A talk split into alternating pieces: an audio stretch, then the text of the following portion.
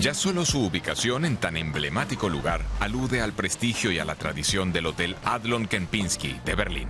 En 1997 reabrió sus puertas, pero aparte del nombre, no conserva mucho del histórico Hotel Adlon, cuyo mito, sin embargo, pervive después de un siglo. El empresario Lawrence Adlon ordenó construir un hotel en la elegante avenida Unter den Linden. El emperador alemán Guillermo II inauguró el edificio en 1907. El equipamiento con calefacción central y agua caliente lo convirtió en el hotel de lujo. En la Segunda Guerra Mundial quedó en gran parte destruido. Tras la caída del muro fue renovado y en 1997 reinaugurado. Estamos en la suite presidencial del Hotel Adlon. Vamos a ver los cuartos desde el pasillo.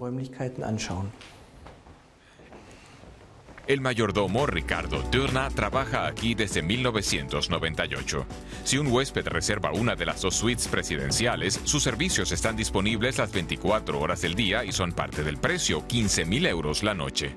Entre los huéspedes se encuentran políticos y jefes de Estado como el expresidente soviético Mikhail Gorbachev.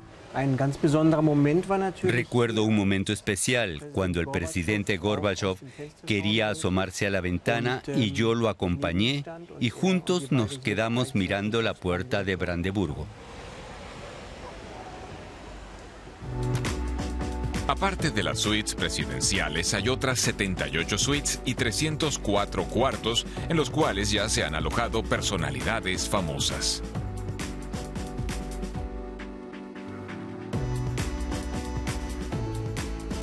La reina Isabel de Inglaterra trajo su propio té.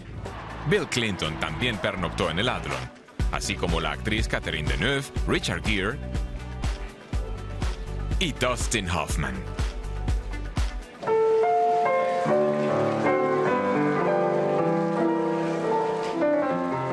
El bar del lobby no es solo un punto de encuentro apreciado por los huéspedes del hotel, sino también por los berlineses.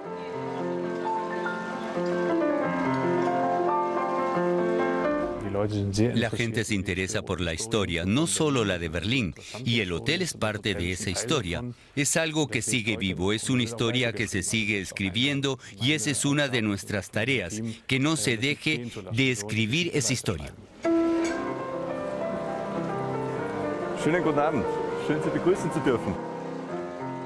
Los huéspedes vienen sobre todo porque aquí casi no hay capricho que quede sin cumplir, aunque tenga su precio.